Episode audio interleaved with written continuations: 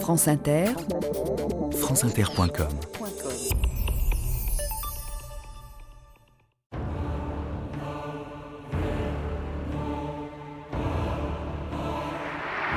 Nous sommes en train de construire le socialisme sur notre terre et mettons notre petit grain de sable au service de la grande inspiration de l'humanité. «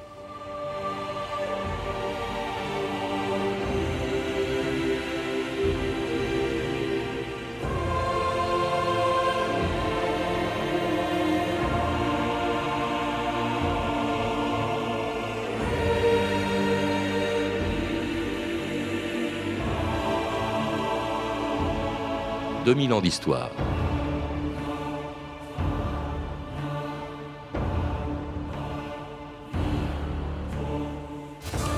Nous sommes en train de construire le socialisme sur notre terre et mettons notre petit grain de sable au service de la grande aspiration de l'humanité.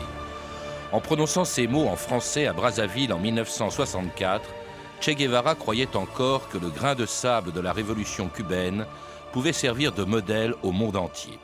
Il ne pensait pas que trois ans plus tard, il mourrait quelque part dans la forêt bolivienne après avoir tenté de soulever l'Amérique latine avec une poignée de guerrilleros. C'était la fin d'une aventure commencée 11 ans plus tôt, le 2 décembre 1956. Ce jour-là, 80 révolutionnaires barbus venus du Mexique débarquaient sur une plage à l'est de Cuba pour y renverser la dictature du général Batista.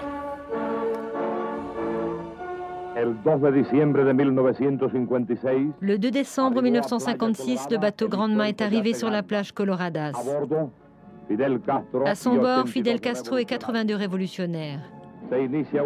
Commence alors une époque d'héroïsme et de sacrifice pour libérer Cuba.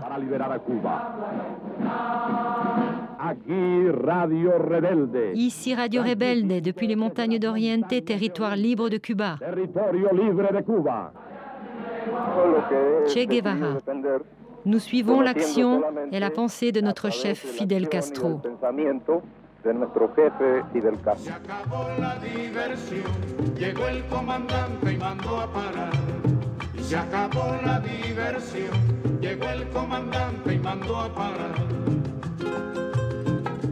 Rémi Coffer, bonjour. Bonjour. On a entendu juste avant cette chanson la voix de Che Guevara en 1957 dans la Sierra Maestra, à l'époque où personne encore n'avait entendu parler de lui, alors qu'aujourd'hui, 50 ans après, tout le monde connaît son nom, il est devenu un mythe, une légende, et comme toutes les légendes, évidemment, elle déforme la réalité, car à côté du héros révolutionnaire, il y a une réalité moins reluisante et qu'on découvre dans plusieurs livres ou dans un numéro d'Historia de décembre 2006 auquel vous avez participé en rappelant d'abord l'importance qu'a eu en 1955, un an avant le débarquement à Cuba, l'arrivée de Che Guevara et de ses compagnons et de Fidel Castro à Cuba, la rencontre très importante en 55 au Mexique avec Fidel Castro. Oui, ça se passe euh, à Mexico et euh, Guevara. Bon, Guevara n'est pas cubain, il est argentin. Il a fait des études de médecine qu'apparemment il n'a jamais fini. Il traîne un peu sa bosse, c'est un fils de bonne famille. Il traîne un peu sa bosse, il roule un peu sa bosse dans toute l'Amérique latine et il échoue à un moment à Mexico où il vit un peu de petit métier. Et il rencontre d'abord Raúl Castro, qui est le petit frère de, Fidel Castro, qui est actuellement, euh, le, semble-t-il, aux commandes à Cuba. Et il rencontre Fidel. Les deux avaient lancé une insurrection en 1953 contre le dictateur Batista, qui était le dictateur à Cuba. Ah, il n'était pas si affreux dictateur que ça, parce que trois ans après, ils sont déjà dehors alors qu'ils ont pris une caserne d'assaut, mmh. la caserne de la Moncada. Euh, Raoul est déjà dehors, il rencontre Guevara, ils sympathisent d'autant qu'ils ont des idées communistes tous les deux.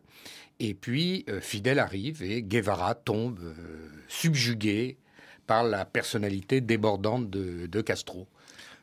Et Castro, donc, qui l'amène avec lui en 56, qu'il entraîne avec lui à Cuba pour y renverser le régime de, de Batista avec à peine 80 guerrilleros. Il y a dans cette affaire, dans cette aventure, dans ce combat qu'ils vont mener dans la Sierra Maestra, quelque chose d'absolument extraordinaire. 80 guerrilleros contre toute une armée. Alors, il y a deux choses. D'une part, Castro est absolument euh, euh, certain de sa bonne étoile, donc il ne doute de rien.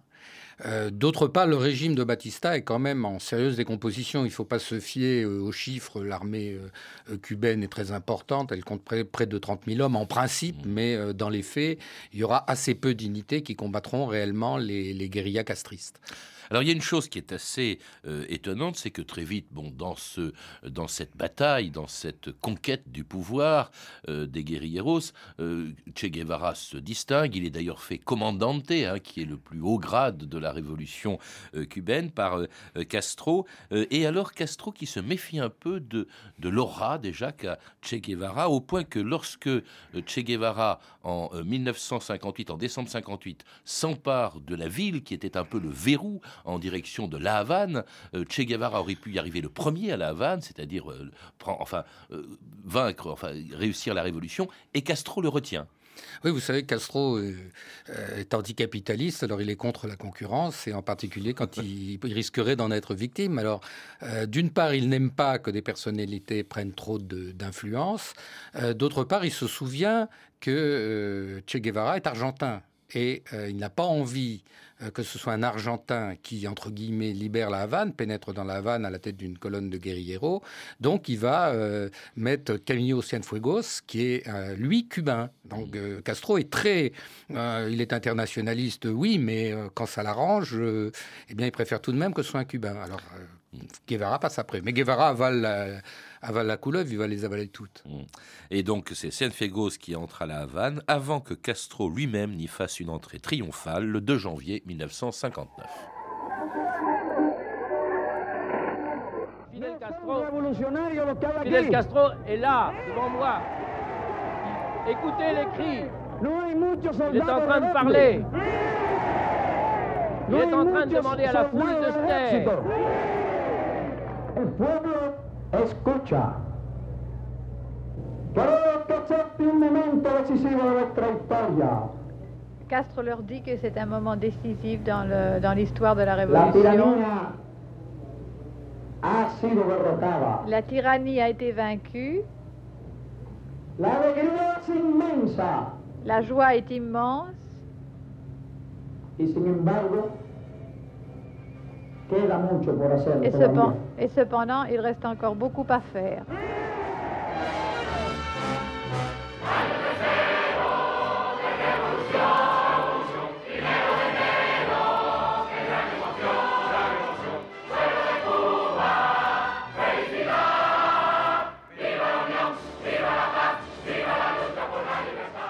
C'était le début de la révolution cubaine, l'arrivée au pouvoir du premier régime communiste en Amérique latine, c'est-à-dire dans la chasse gardée des États-Unis. Communiste, pas tout de suite en fait. Hein. Euh, le, régime n'est pas immédiatement marxiste. Le plus marxiste d'ailleurs dans l'entourage de Castro, c'est Che Guevara. C'est Che Guevara et Raúl Castro aussi, qui a été membre du Parti communiste avant leur histoire de 53. Mais euh, Che Guevara se revendique explicitement comme, euh, comme communiste à l'époque. Alors il est marxiste, c'est un marxisme un peu particulier qui est, teinté de romantisme latino-américain, même de romantisme noir latino-américain.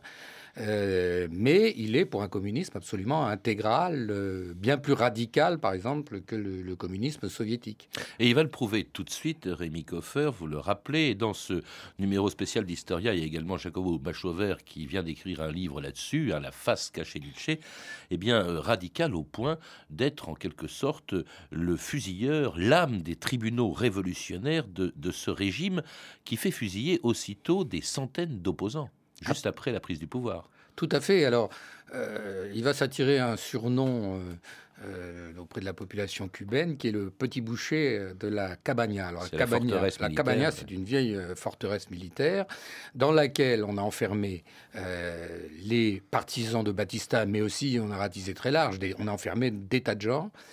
Et c'est assez sidérant.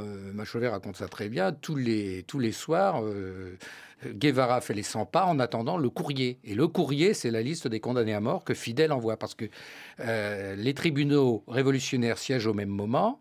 Et euh, l'exécution de la peine est quasi immédiate. C'est-à-dire que les, tribunaux reçoivent la liste et puis euh, Guevara reçoit la liste et Guevara procède aux exécutions. Euh, bah, un peu moins de 200, semble-t-il, euh, à son actif, c'est pas mal. Oui, et alors cela dit, sans aucun scrupule et sans même le cacher. Euh, on rappelle par exemple, c'est Machover qui rappelle qu'en 1964, à l'ONU, devant des délégués sud-américains qui lui demandent un peu des comptes, qu'est-ce qui se passe en ce moment à La Havane, nous sommes en 64 et Che Guevara dit, nous avons fusillé, nous fusillons et nous continuerons de fusiller tant que cela sera nécessaire. Ah ben, chez Guevara, il y, a, de manière indubitable un côté très fort viva la muerte. Hein. Il aime verser le sang. Il pense qu'une révolution radicale, une vraie révolution, c'est en faisant verser le sang. C'est pas, c'est pas du tout euh, Tintin et, l'oreille cassée avec le général Tapioca, etc. Non, non, là, on fusille vraiment.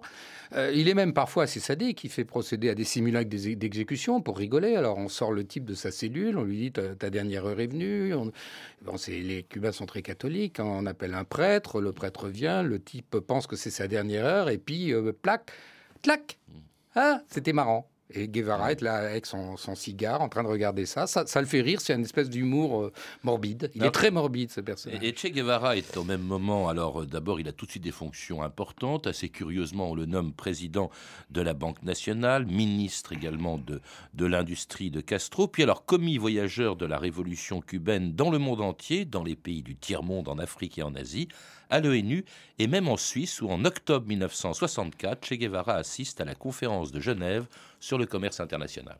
Après avoir déploré l'absence de la Chine communiste et la présence à la conférence des représentants fascistes de l'Afrique du Sud, M. Guevara a prononcé une violente diatribe contre la politique américaine.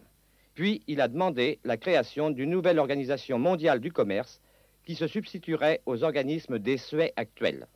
Je pense qu'il y a deux choses importantes dans la conférence. C'est l'union de tous les pays dits euh, en développement pour chercher.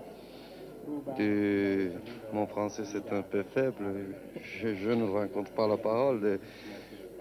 une, forme de, de relation qui permettent un développement pacifique.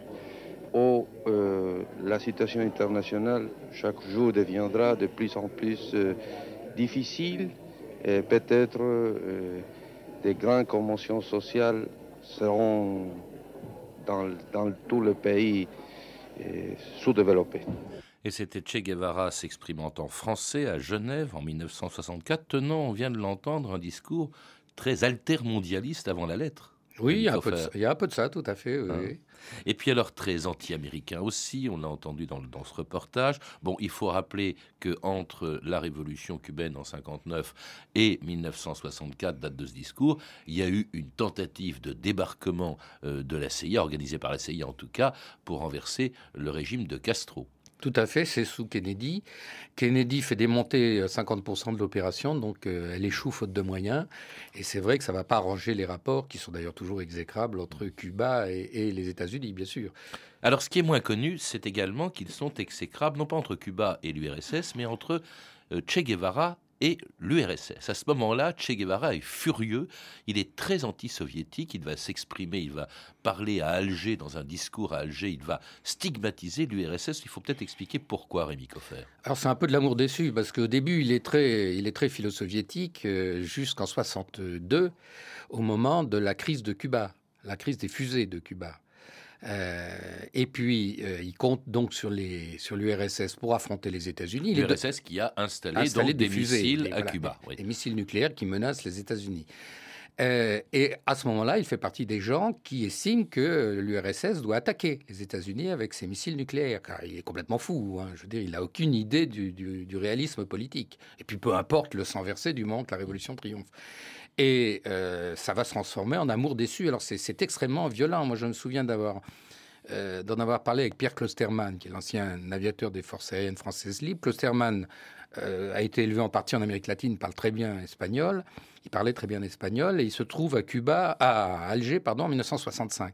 Et il voit, il entend, il voit Guevara qui se lance, paraît-il, avec un argot des faubourgs des Buenos Aires, des insultes, euh, euh, bon, le manque de virilité des soviétiques, enfin des choses comme ça. Mais Alger continue et il va passer une nuit ensuite à discuter avec avec Guevara et s'apercevoir qu'effectivement, il est devenu un anti-soviétique extrêmement violent, presque aussi violent qu'anti-américain, un peu moins quand même. Alors ça, ça embarrasse évidemment beaucoup Fidel Castro, qui lui, malgré la crise de Cuba, le retrait des missiles soviétique est resté fidèle euh, à l'URSS. Et c'est juste après ce discours d'Alger que brusquement Guevara disparaît totalement de la circulation. Plus personne ne sait où il est. Alors il y a les pires rumeurs. On sait que pendant deux heures euh, avant de disparaître, il a longuement parlé avec Fidel Castro, euh, une conversation dont on ne sait en fait rien du tout. On ne sait pas grand-chose, effectivement. Ça, c'est secret d'État absolu à Cuba. Euh, des conditions du passage, dans, si j'ose dire, dans la clandestinité de Guevara, c'est-à-dire que Guevara avait quitté Cuba dans le but avoué de lancer une sorte de révolution mondiale. Et euh, en effet, on ne sait rien du tout euh, de ce qui s'est dit. On ne sait que par un certain nombre de lettres qui seront hmm. euh, révélées après, mais qui seront révélées après à Cuba par Fidel Castro lui-même et sur ordre de Fidel Castro ou sur ordre de Fidel Castro. Parce qu'il y a des tas de rumeurs qui circulent. On dit qu'il a été assassiné, euh, on dit qu'il a été jeté en prison ou qu'il s'est brouillé avec Fidel Castro. Une rumeur d'ailleurs à laquelle Castro lui-même met un terme le 3 octobre 1965 en lisant en public cette lettre justement que Che Guevara lui avait écrite avant de disparaître. Fidel, Fidèle, je pense que j'ai accompli la tâche qui me liait à la révolution et à la terre cubaine. Et je prends congé de toi, de tes camarades, de ton peuple qui est désormais le mien. Ma seule erreur a été de ne pas avoir eu confiance en toi dès les premiers moments dans la Sierra Maestra et de ne pas avoir compris tes qualités de guide et de révolutionnaire. D'autres terres du monde réclament la contribution de mes modestes efforts. Jusqu'à la victoire toujours, la patrie ou la mort, je t'embrasse avec toute la ferveur révolutionnaire. Che. Hasta la victoria siempre, patria o muerte. Te abraza con todo fervor revolucionario, Che. Hasta siempre,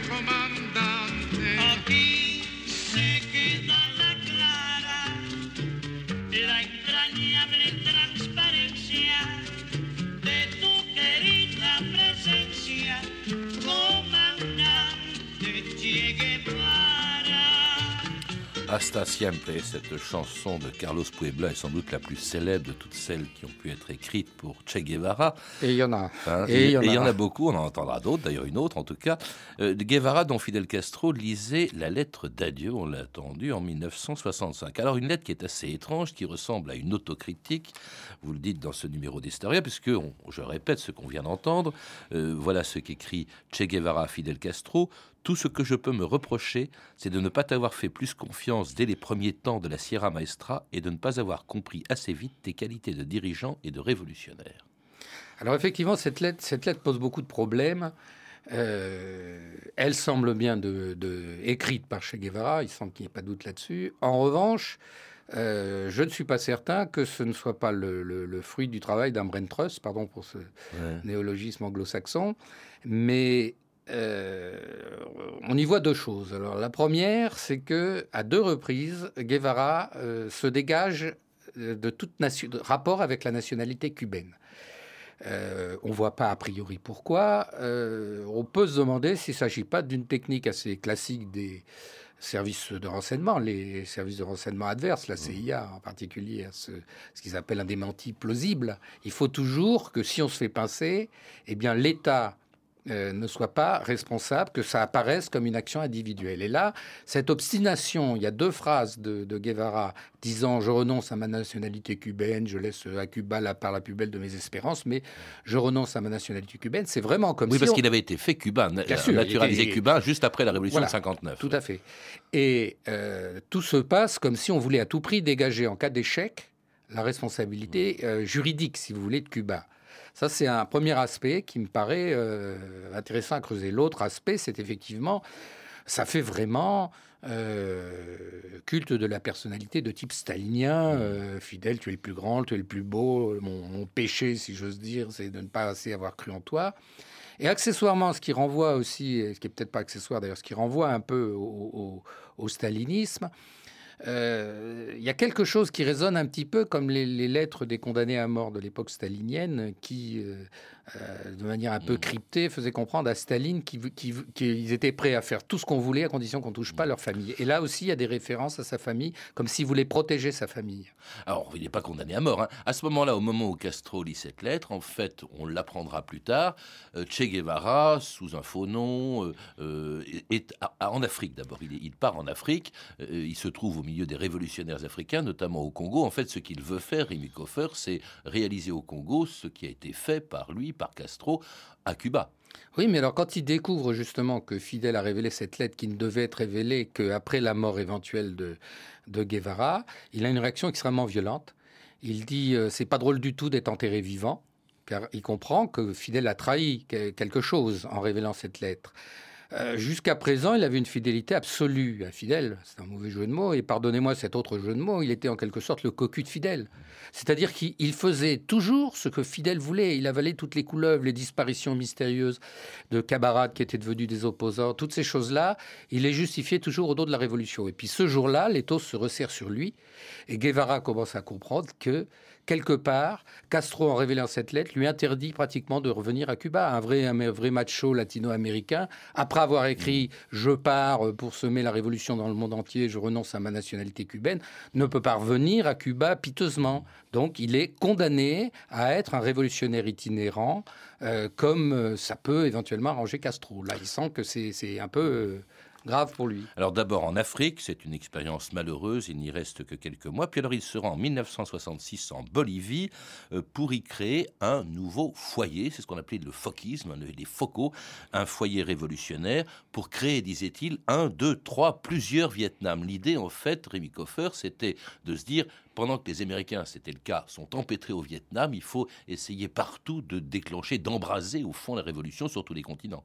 Oui, créer deux, trois de nombreux Vietnam, c'est évidemment étendre les, fronts à l'infini de manière à abattre ce qu'il appelle quand même, avec le sens de la mesure qu'il caractérise, le plus grand ennemi du genre humain, les États-Unis d'Amérique du Nord. Il voue une haine vraiment pathologique. Son antisoviétisme est quand même second par rapport à son anti-américanisme. Et euh, il veut effectivement développer une espèce de grande guérilla internationaliste dans la tradition peut-être de, Bolivar. Enfin, il se voit un peu comme peut-être un nouveau, un nouveau Bolivar. Le réunificateur de l'Amérique latine, oui. Il veut, il veut euh, lancer ça. Et alors il choisit le, pire pays pour faire ça. Il choisit la Bolivie. Car la théorie du Foucault dont vous parliez tout à l'heure, c'est une théorie, il faut implanter un foyer. Comme ça a marché une fois à Cuba, on rejoue le coup euh, à l'infini. Donc on a essayé dans de nombreux pays d'Amérique latine où toute une génération de jeunes intellectuels est allée se faire décimer euh, dans des maquis euh, et euh, a couru définitivement à l'échec. Il faut, on, remet une couche, et une grosse couche, et euh, il s'agit de créer donc ce foyer de guérilla à la campagne. Ce foyer va se développer et va embraser toute la Bolivie. Alors en fait, il se développe pas du tout, puisqu'il se retrouve avec 17 guérilleros autour de lui à peine. Alors il faut dire qu'il y a une chose qui est très importante, c'est qu'il comptait sur le Parti communiste bolivien de Mario Mondré. Or, ce Parti communiste fait défaut. Ça veut dire que l'URSS lâche en fait Che Guevara et peut-être même derrière l'URSS ou avec l'URSS Fidel Castro lui-même. Ça n'est pas impossible. Pour l'URSS, il est certain que l'URSS ne voulait pas du tout de cette, euh, de cette guérilla, d'une part, voit l'échec, et d'autre part, qui contrariait ses efforts et les efforts des, des, partis communistes qu'elle contrôlait. Euh, pour Castro, on peut très sérieusement se poser la question. Dans l'intervalle, je ne crois pas qu'il ait envoyé volontairement euh, Guevara au casse-pipe par jalousie ou des choses de ce genre, comme on l'a dit. Mais il y a un moment où, semble-t-il, ben, les pressions soviétiques sont telles qu'on se dit, ben, tant pis, il faut le sacrifier, il faut... Bon, tant pis, abandonnons-le, laissons-le tomber. Quoi. En tout cas, il ne reçoit plus d'aide du tout, alors qu'il est harcelé, traqué par l'armée bolivienne, aidée elle-même par la CIA, euh, qui le traque donc et euh, finissent par capturer Che Guevara euh, et le tuer le 9 octobre 1967, il y a 40 ans, jour pour jour. Le corps d'un homme barbu, les cheveux longs, vêtu d'un pantalon vert olive, gîte en ce moment sur un brancard dans une ancienne étable à Valle Grande. Il s'agit du corps du commandant Ramon, nom de guerre supposé d'Ernesto Che Guevara. Avant de mourir, le commandant Ramon aurait déclaré Je suis Che Guevara, j'ai échoué. Fidel Castro le 15 octobre 1967.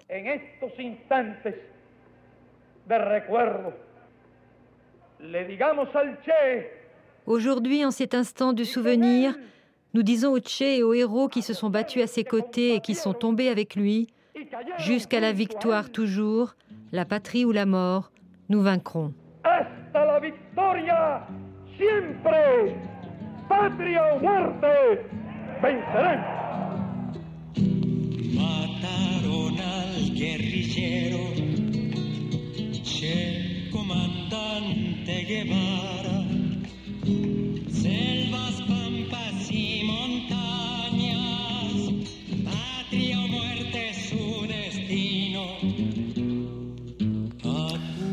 Zamba del Che de Victor Jara qui a été assassiné, il faut le rappeler, par la junte militaire chilienne dans une autre révolution qui, comme celle de Che Guevara, euh, a échoué. Au fond, l'histoire du Che, c'est assez pathétique, c'est celle d'un échec. Vous évoquiez euh, Simon Bolivar euh, à l'instant, Rémi Koffer. Simon Bolivar disait celui qui fait une révolution laboure la, la mer. Hein, c'est assez, c'est un peu au fond l'histoire de, de Che Guevara, un échec et en même temps un mythe très puissant aujourd'hui encore, on célèbre Che Guevara, non seulement à Cuba, ça a été fait hier, mais un peu partout dans le monde.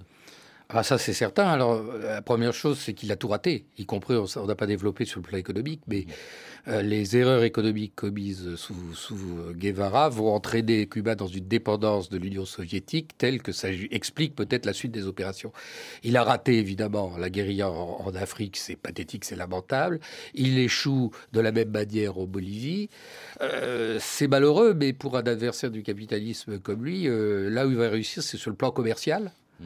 Sans toucher de royalties, le malheureux, il est mort. Mais effectivement, bon, les millions de t-shirts, d'objets divers de consommation. Enfin, il n'en a pas beaucoup profité. Pas plus d'ailleurs que, que, Corda, qui a pris cette fameuse photo, n'a touché il aucun droit d'auteur, alors qu'il y a des millions de cette de photos qui ont été vendues dans le monde tout, entier. Tout à fait, mais ça, il y a ça. Et l'autre aspect, c'est sans doute une certaine attirance pour l'échec romantique. C'est euh, Guevara, c'est l'éternelle jeunesse.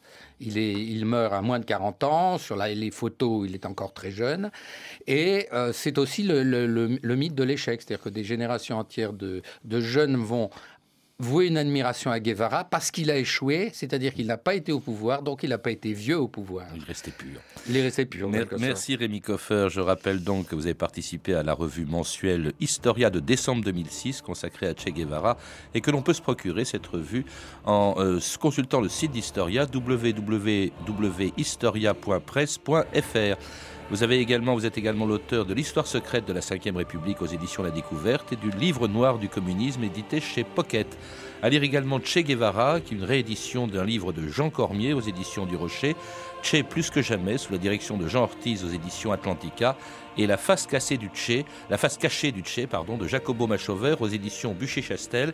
Jacobo Machover dont nous avons parlé et qui sera l'invité de Jean-Marc Four aujourd'hui à 18h15 dans son émission Et pourtant elle tourne. Je signale aussi sur la politique africaine de Cuba et notamment de Che Guevara pendant la guerre froide un excellent documentaire Cuba, une odyssée africaine, un film de Gian El Tari récemment diffusé sur Arte, disponible en DVD chez Arte Vidéo. Vous pouvez retrouver ces références par téléphone au 32 30, 34 centimes la minute ou sur le site franceinter.com.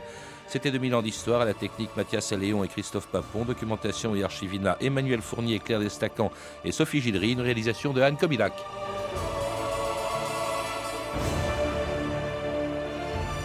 Demain, dans 2000 ans d'histoire, l'immigration en France depuis 1945 à l'occasion de l'ouverture demain de la Cité nationale de l'histoire de l'immigration à Paris.